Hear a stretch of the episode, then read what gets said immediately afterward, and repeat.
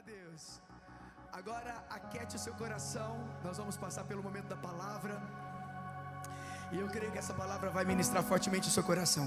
Feche os teus olhos. Respire fundo aí onde você está. Puxa aí o ar. Puxa bem forte. E solta bem devagarinho. Aquete o seu coração agora. Pai, em nome de Jesus. Eu quero colocar diante do Senhor cada vida que está aqui. A minha oração que o Senhor venha trazer sobre nós espírito de entendimento, espírito de revelação da tua palavra. Eu não sei como cada um chegou aqui nesta noite. Eu não sei como foi a semana deles, mas eu sei que eles não estão aqui por acaso. O Senhor tem algo para ministrar no coração de cada um deles. Por isso, a minha oração é que só venha liberar sobre eles do amor e do cuidado e do zelo que vem da parte do Senhor, em nome de Jesus.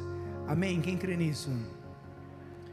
Você vai abrir a palavra de Deus para mim, aí a sua Bíblia, no livro de Filipenses, na carta escrita pelo apóstolo Paulo aos Filipenses, capítulo 4, versículo 13.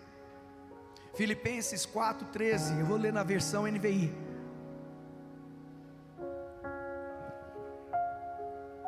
Eu quero só 20 minutos, amado. 25 minutos, estourando 25 minutos, amém? Pode colocar até o cronômetro caso você queira, viu, Weber? Filipenses 4, capítulo 13. A palavra diz assim: Tudo posso naquele que me fortalece tudo posso naquele que me fortalece. Você vai repetir muito forte comigo. Tudo. Mais uma vez. Que essa expressão, que essa palavra esteja gravada em seu coração. Tudo posso naquele que me fortalece. Muitas vezes nós usamos essa expressão tudo posso naquele que me fortalece, ou posso tudo naquele que me fortalece. Muitas vezes nós usamos essa expressão como um mantra, como se fosse algo que nós falássemos e, e se fosse repetido várias vezes, aquilo se tornaria, mudaria o nosso pensamento e se tornaria uma realidade para nós. Muitas vezes praticamos lendo essa palavra, tudo posso naquele que me fortalece, como, como se fosse um mantra indiano. Mas será que Deus realmente queria que nós olhássemos para esse, olhássemos para esse texto e entendêssemos ele dessa forma? Será que Deus quer que eu olhe para esse texto, aquilo que o apóstolo Paulo está falando, e fale assim: nossa, é verdade, eu posso tudo naquele que me fortalece, e aquilo eu me encho de, uma, de algo bem positivo, de uma afirmação, e falo assim: eu posso tudo naquele que me fortalece. É sobre isso que eu quero ministrar. Eu acredito que essa não é a mensagem que Deus queria passar através da vida do apóstolo Paulo. Mas nós vamos discutir sobre isso. É por isso que o nome dessa mensagem é Tudo Posso Nele. E eu pretendo, amado, ser o máximo possível pedagógico e prático para que você compreenda a verdade que está por detrás desse texto. Amém? Então eu quero ser bem breve nisso. Quando nós estudamos esse texto, nós não podemos estudá-lo de forma isolada. Muitas pessoas pegam esse texto fora do contexto para se tornar um pretexto. Então eles pegam esse texto e faz dele um mantra, mas não é isso que o apóstolo Paulo está dizendo. Você precisa entender e ler as escrituras. A carta escrita aos filipenses, aqui a igreja de Filipos, o apóstolo Paulo, só para você ter uma ideia, o apóstolo Paulo, dos 26 livros do Novo Testamento, o apóstolo Paulo escreveu 13 cartas, e uma dessas cartas é a carta aos Filipenses. Os estudiosos dizem que esta carta é a carta mais bela e mais repleta de ternura, gratidão, calor e afeição. É como se o apóstolo Paulo estivesse escrevendo aos seus amigos, algo bem pessoal e informal. E quando nós olhamos para aquilo que está sendo escrito nessa carta, do capítulo 1 ao capítulo 4, nós não percebemos que neste exato momento que o Paulo está escrevendo, que ele está numa prisão. Aqui ele está encarcerado. Os dias do apóstolo Paulo são difíceis. Mesmo assim, ele está escrevendo com o coração cheio de ternura, gratidão, calor e afeição.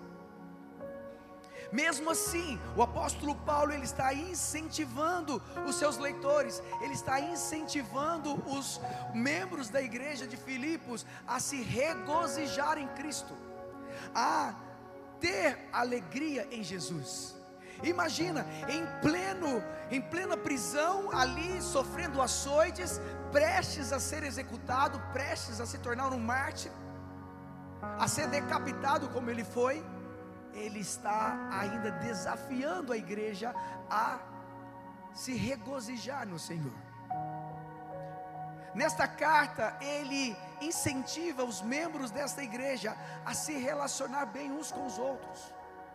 Tanto que no capítulo 1, do versículo 9 ao 11, ele diz assim: Essa, esta é a minha oração, que o amor de vocês aumente cada vez mais em conhecimento e em toda percepção, para discernirem o que é melhor, a fim de serem puros e irrepreensíveis até o dia de Cristo, cheios do fruto de justiça, fruto que vem por meio de Jesus Cristo, para a glória e louvor dele.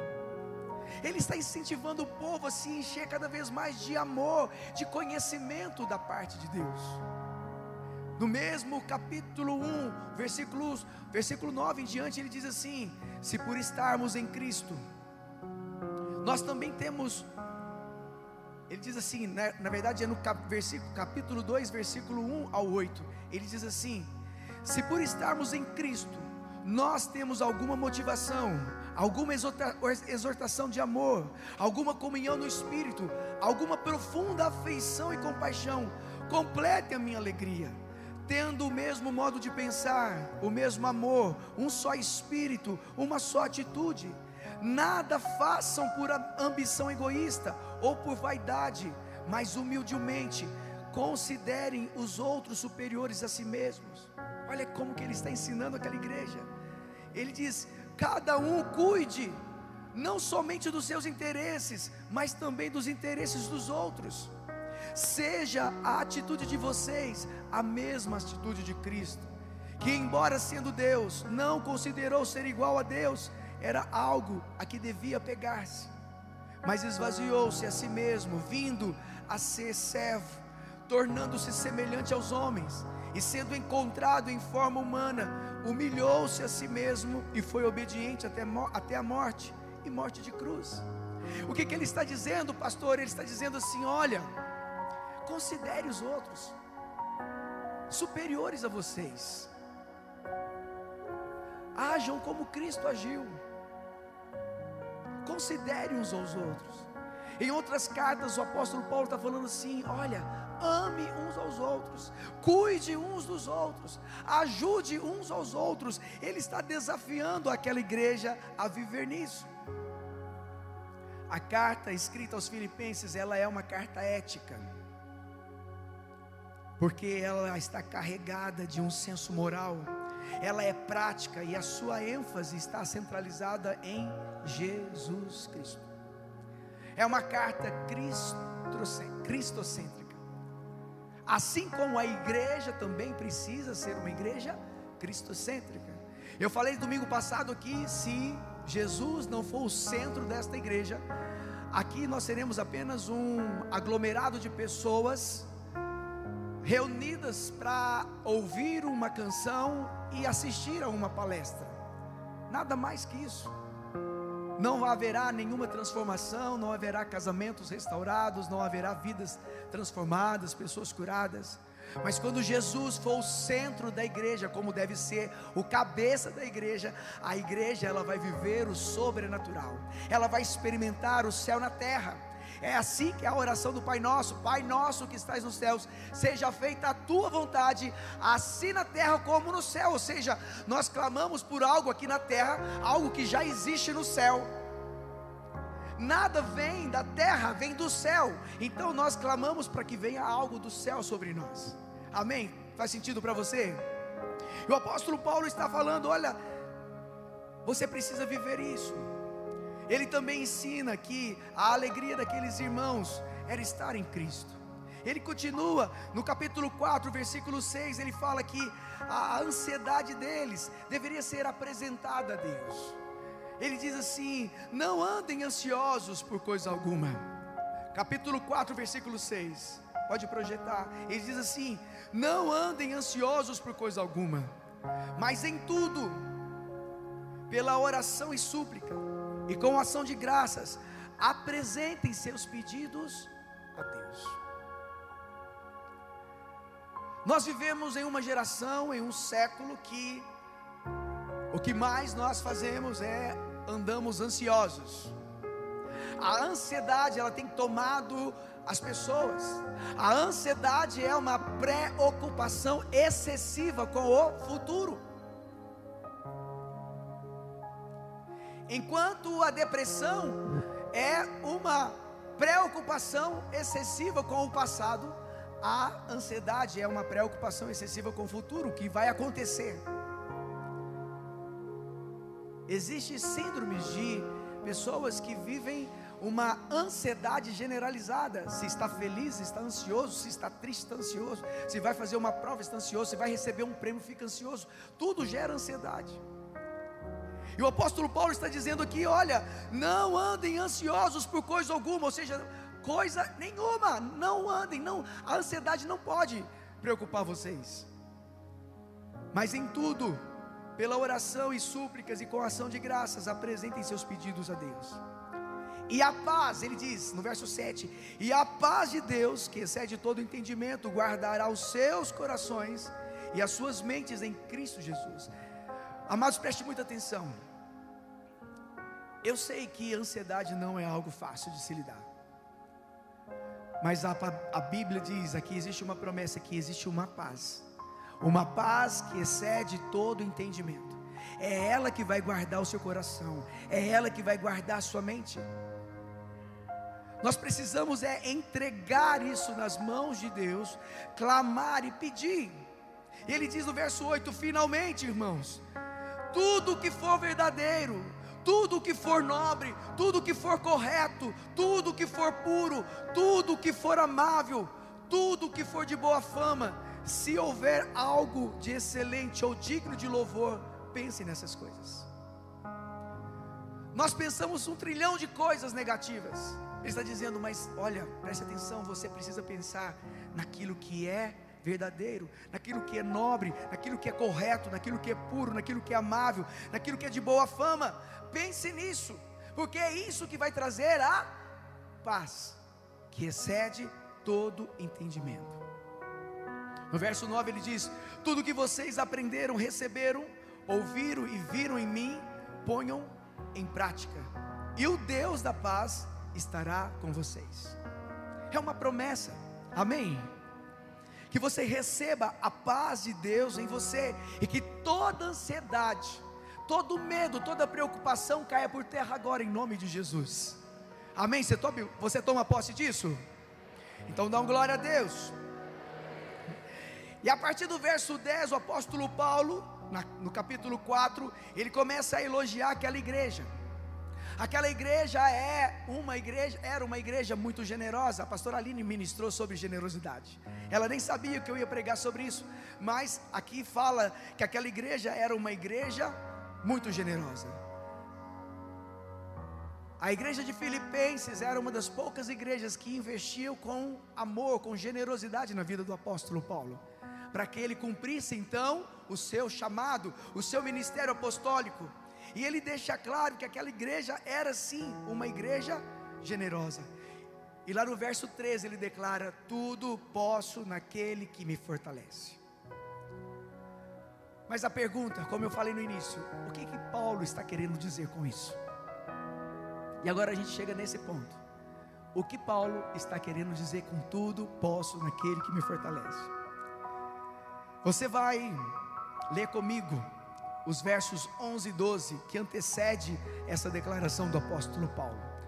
Olha que está escrito: Não estou dizendo isto porque esteja necessitado pois aprendi a adaptar-me a toda e qualquer circunstância. Sei o que é passar necessidade, sei o que é ter fartura. Aprendi o segredo de viver contente em toda e qualquer situação, seja bem alimentado, seja com fome, tendo muito ou passando necessidade. Paulo declara no verso 13: Tudo posso naquele que me fortalece. Mas preste atenção, antes dele declarar tudo posso daquele que me fortalece, ele disse: Eu sei o que é viver na escassez, eu sei o que é viver na fartura, eu sei o que é ter, não ter saúde, eu sei o que é ter saúde, eu sei o que é comer bem, eu sei o que é comer nada. Ele está dizendo aí, ele declara: tudo posso naquele que me fortalece. Paulo está dizendo algo muito forte para nós. Ele fala assim: independente das circunstâncias, eu tenho alguém que me fortalece. Independente se, há, se tem comida na mesa ou não, Ele me fortalece. Se eu estou bem de saúde, se eu estou mal, Ele me fortalece. Se eu tenho fartura ou necessidade, Ele me fortalece. É isso que o apóstolo Paulo está dizendo, é isso que ele quer, que ele queria transmitir para nós, para a igreja ali de Filipenses. Ele sabe, amados, que Deus é aquele que é o provedor dele. E esse mesmo Deus também é o nosso provedor. Domingo passado eu falei que uma das características de Deus, Yahvé Jireh, que é o Deus da provisão. E interessante que, quando nós olhamos para a palavra de Deus, lá em Gênesis capítulo 22, do verso 6 ao verso 8, tem uma expressão muito clara, mas antes de ler esse, esse versículo com você, eu quero que você compreenda o que está acontecendo aqui em Gênesis capítulo 22. Você sabe que Abraão era o pai da fé, foi o pai da fé. Deus então tira Abraão da sua terra e fala: Olha, saia da sua terra, da sua parentela e vai para um lugar que eu vou te enviar, eu vou te mostrar esse lugar. Esse lugar vai ser um lugar onde a terra é muito boa. Você será abençoado e todas as famílias da terra serão abençoadas através da sua descendência. A descendência de Abraão era Isaac. Então, ele na velhice, ele teve um filho chamado Isaac. Era o filho dele. E um belo dia Deus fala assim: Abraão, eu quero que você sacrifique Isaac. Mas o que, que significa sacrificar o Isaac, pastor? Matar Isaac. Deus disse a Abraão: Olha, você vai sacrificar o seu único filho, gerado com Sara. Eu fico imaginando que na mente daquele homem, no coração dele passou um turbilhão de coisas. Imagina você, imagina aí agora, no seu lugar, Alguém falando, Deus falando para você assim: Lincoln, eu quero a vida do Rafael.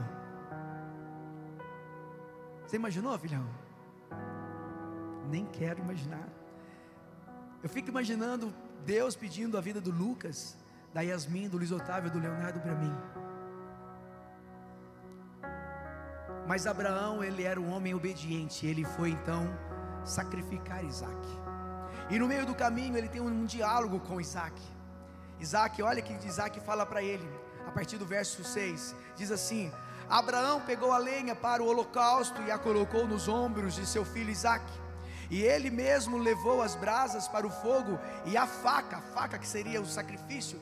E caminhando os dois juntos, Isaac disse a seu pai, Abraão: Meu pai. Sim, meu filho, respondeu Abraão. Isaac perguntou: as brasas e a lenha estão aqui, mas onde está o cordeiro para o holocausto? Ou seja, nós vamos subir lá no monte para sacrificar o animal, a brasa está aqui, a lenha, a lenha está aqui, mas cadê o cordeiro? Cadê o sacrifício, papai? Abraão diz para ele sim: Deus mesmo há de prover o cordeiro para o holocausto, meu filho. E os dois continuaram a caminhar juntos. Quando eles chegaram no monte, colocou Isaac deitadinho, ele levantou o punhal, o cutelo para sacrificar Isaac. Uma voz bradou do céu, falou para ele não fazer isso. E quando isso aconteceu, um animalzinho, um cordeiro, deu um berro lá atrás, ele viu, estava lá o, o animal do sacrifício. Deus é um Deus de provisão. Amém? Deus é um Deus de provisão. É nesse mesmo Deus que o apóstolo Paulo está falando para aquela igreja. Tudo posso naquele que me fortalece. Abraão, se ele, se ele estivesse conversando com Paulo, ele ia falar assim: Paulo, olha que legal. Deus também fez a mesma coisa, então eu posso tudo. Naquela época eu podia tudo naquele que me fortalecia, que era Deus. Uma outra história para você entender o que o apóstolo Paulo estava dizendo ali, está registrada em 1 Reis, capítulo 17, versículos 8 ao 16. Teve um tempo em Israel que houve, houve escassez de tudo, não choveu por muitos anos, e ali as pessoas não tinham o que comer. Então o Senhor ele dá uma palavra a Elias e pede para ele ir até uma viúva e pedir de comida para ela, de comer para ela. Olha que como se dá o diálogo. 1 Reis, capítulo 17, a partir do verso 8. Então a palavra do Senhor veio a Elias: Vá imediatamente para a cidade de Serepta de Sidom e fique por lá. Ordenei a uma viúva daquele lugar que lhe forneça comida. Ele foi. Quando chegou à porta da cidade, olha, isso aqui é muito forte, amados. Eu não ia falar nem isso, mas Olha que, como isso aqui é forte. Vá imediatamente para a cidade de Serepta de Sidom e fique por lá. Ordenei a uma viúva daquele lugar que lhe forneça comida. Deus não tinha falado com ela ainda. Mas no mundo espiritual já havia acontecido isso. E aí ele foi. Quando chegou à porta da cidade, encontrou uma viúva que estava colhendo gravetos. Ele a chamou e perguntou: Pode me fazer um pouco de, pode me trazer um pouco de água numa jarra para eu beber? Enquanto ela ia indo buscar a água, ele gritou: Por favor, traga também um pedaço de pão. Ela disse a ele: Juro pelo amor, pelo nome do Senhor, o teu Deus. Ela respondeu: Não tenho nenhum pedaço de pão, só um punhado de farinha no jarro e um pouco de azeite na botija. Estou colhendo uns dois gravetos para levar para casa e preparar uma refeição para mim e para o meu filho, para que comamos e depois morramos. Elias, porém, lhe disse: Não tenha medo, vá para casa e faça o que disse, mas primeiro faça um pequeno bolo com o que você tem e traga para mim. As pessoas vão olhar e falar assim: Nossa, como esse profeta era egoísta ou homem egoísta. Mas ele diz, continua, né? E depois faça algo para você e para o seu filho. Pois assim diz o Senhor, o Deus de Israel: a farinha na vasilha não se acabará, e o azeite na botija não se secará, até o dia em que o Senhor fizer chover sobre a terra. Ela foi e fez conforme Elias lhe dissera. E aconteceu que a comida durou todos os dias para Elias e para a mulher e sua família. Pois a farinha na vasilha não se acabou, e o azeite na botija não secou, conforme a palavra do Senhor proferida por Elias. O que, que é isso, pastor? Significa que aquela mulher estava passando por um momento de escassez na vida dela, e o homem de Deus deu uma palavra: faça esse bolo e traga para mim. Ela falou assim: Mas como assim? O que eu tenho é para mim e para o meu filho, e a gente vai comer e vai morrer, e não tem mais nada para comer. Mas Elias falou para ela, falou assim: não temas, não tenha medo. E a promessa se cumpriu na vida dela. Aquela farinha e aquele azeite não acabou e alimentou aquela família durante o tempo da seca. Amém. Deus é um Deus de provisão. É o que o apóstolo Paulo está falando, que ele conhecia e servia aquele Deus. Ele, conhecia, ele servia aquele Jesus. Como nós ministramos a semana passada, um Jesus que se declara: Eu sou o pão da vida, eu sou a luz do mundo, eu sou a porta das ovelhas, eu sou o caminho, a verdade e a vida. Paulo sabia que ele, que ele podia confiar em Jesus, por isso ele declarou: Posso tudo naquele que me fortalece. Não importa as circunstâncias da minha vida, Deus, Ele está me fortalecendo. Você também pode e deve declarar isso na sua vida, não como um mantra, mas confiando nas promessas de Deus de que tudo posso naquele que me fortalece. Mas posso mesmo, pastor? A Bíblia diz, lá em Isaías, capítulo 40, 28 31, diz assim: Será que você não sabe? Nunca ouviu falar? O Senhor é o Deus eterno, o Criador de toda a terra. Ele não se cansa, nem fica exausto, sua sabedoria é insondável. Ele fortalece o cansado. É o Senhor que fortalece aquele que está cansado, aquele que está cansado na alma, aquele que está cansado no físico, aquele que está cansado espiritualmente. É o Senhor que fortalece esse cansado, é o Senhor que dá grande vigor ao que está sem forças.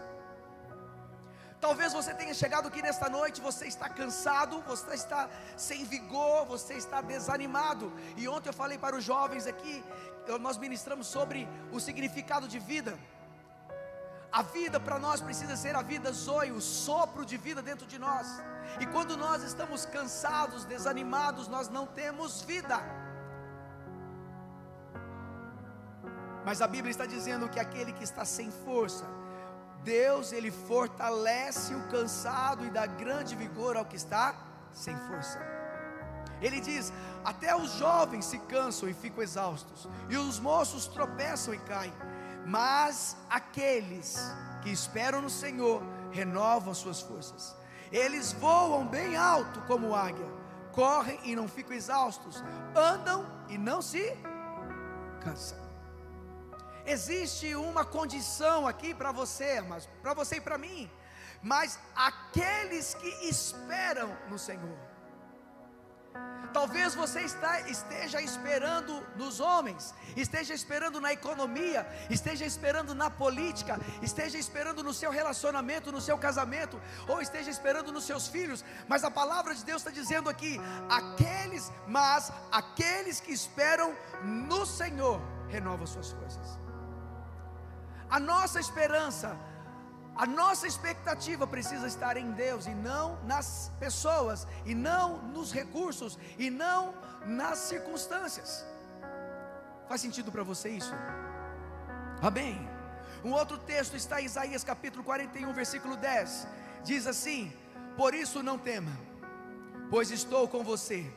Não tenha medo, pois eu, pois sou o seu Deus. Eu o fortalecerei. E e o ajudarei. Eu o segurarei com a minha mão direita vitoriosa. Deus está dizendo para você: não tenha medo. Eu estarei com você, eu fortalecerei você. Ah, pastor, o senhor não sabe de nada. Eu perdi um ente querido. Eu perdi o meu emprego. A minha empresa está quebrando. A minha empresa está falindo. Ah, pastor, eu estou passando por momentos difíceis. Meu irmão, a palavra de Deus está dizendo: não tema. Descanse em Deus. Espere no Senhor. E as suas forças serão renovadas. O seu espírito será revigorado. Aqueles que estão em luto precisam viver o luto. Tem que chorar mesmo. Tem que viver o luto. Mas a esperança no nosso coração, porque o Espírito Santo é o único que pode nos consolar. O Espírito Santo, talvez eu fale milhares de palavras bonitas para você, mas as minhas palavras não substituem o consolo que o Espírito Santo pode liberar sobre a sua vida. O Espírito Santo ele pode consolar você, consolar o seu coração. E para finalizar, capítulo 2 de 2 Coríntios, capítulo 2 Coríntios, capítulo 12, versículos 9 e 10. Eu quero já chamar a banda aqui em cima. A palavra de Deus diz assim: 2 Coríntios capítulo 12, versículos 9 e 10 diz assim: Por isso, no, início diz assim, capítulo, versículo 9. Deixa eu repetir aqui que eu acho que eu bolei. 2 Coríntios capítulo 12, versículo 9 em diante. Eu falo rápido, irmão. Mas ele me disse: Minha graça é suficiente para você. Deus falando para Paulo minha graça é suficiente para você, pois o meu poder se aperfeiçoa na fraqueza. Portanto, eu me gloriarei ainda mais, alegremente em minhas fraquezas, para que o poder de Cristo repouse em mim. Por isso, por amor de Cristo, regozijo-me nas fraquezas, nos insultos, nas necessidades, nas perseguições, nas angústias, pois quando sou fraco é que sou forte. Ah, isso aqui é muito forte, você não entendeu isso. Por isso, por amor de Cristo, regozijo-me nas fraquezas. O apóstolo Paulo está falando: eu regozijo nas minhas fraquezas, nos insultos que eu recebi, nas minhas privações, nas necessidades que eu tenho, na escassez, ou na perseguição, ou na angústia, na depressão, na ansiedade. Ele está dizendo, porque quando eu sou fraco é que sou forte. Ele está dizendo, diante das pessoas, ele pode ser um leão, ele pode ser um guerreiro, ele pode ser um, um monstro de forte, mas diante de Deus ele se humilha, ele reconhece as suas fraquezas, e ele se dobra diante de Deus e fala assim: é quando eu sou fraco, é que eu sou forte. Quando você reconhece a sua pequenez diante de Deus, Deus ele vai fortalecer você. As pessoas não vão compreender isso. Você está passando pelas lutas, passando pelas circunstâncias e você está fortalecido em Deus, porque existe uma paz que está dentro de você e ela excede todo entendimento, as pessoas não vão compreender. Amém. É isso que eu estou, é isso que o apóstolo Paulo está falando lá atrás. Filipenses 4,13: Tudo posso naquele que me fortalece. Tudo posso naquele que me fortalece. É Ele que dá força, amados, para nós prosseguirmos. Somente Ele pode, somente nele nós podemos todas as coisas, seja na escassez, seja na fartura, seja na saúde ou na doença. Deus é a torre forte. Presta atenção nisso. Deus é a torre forte. Ele é o nosso refúgio. Ele é a nossa fortaleza. Ah, pastor, você está pregando uma, uma palavra positivista? Não, é Bíblia. Ele é o nosso refúgio. Ele é a nossa fortaleza. Amém. Eu quero convidar você a ficar de pé. Eu não sei o que você tem passado, meu amado, minha amada, na sua vida nesses dias. Mas se você está aqui nesta noite é porque Deus permitiu que você estivesse. Ah, pastor, eu vim aqui assistir um batismo. Não, não, não, não. Deus preparou esse momento, Deus preparou esse dia, Deus preparou a sua vinda para cá, para que você pudesse ouvir essa palavra, e só você sabe aquilo que Deus está ministrando no teu coração. Por isso, eu quero convidar você a fechar os teus olhos. Esqueça quem está à sua direita, quem está à sua esquerda, e somente você, você e Deus, você vai declarar com seu coração: fala, Senhor, eu me coloco diante do Senhor, eu rasgo meu coração diante de Ti nesta noite, e coloco todas as minhas fraquezas diante de Ti. Talvez essa fraqueza seja um vício, talvez essa fraqueza seja um pecado de estimação. Talvez você esteja aqui, está vivendo no profundo adultério, ou está vivendo na bebedice, na bebedeira, você está ao constantemente alcoolizado, ou você está passando por dificuldades na sua vida financeira, ou seu casamento já está acabado. Coloque todas essas fraquezas, coloque todas essas mazelas diante de Deus e deixa o Senhor trabalhar na sua vida, porque hoje Ele está liberando sobre você o fluir a graça dele sobre a sua vida. Porque quando você está fraco, aí você está forte.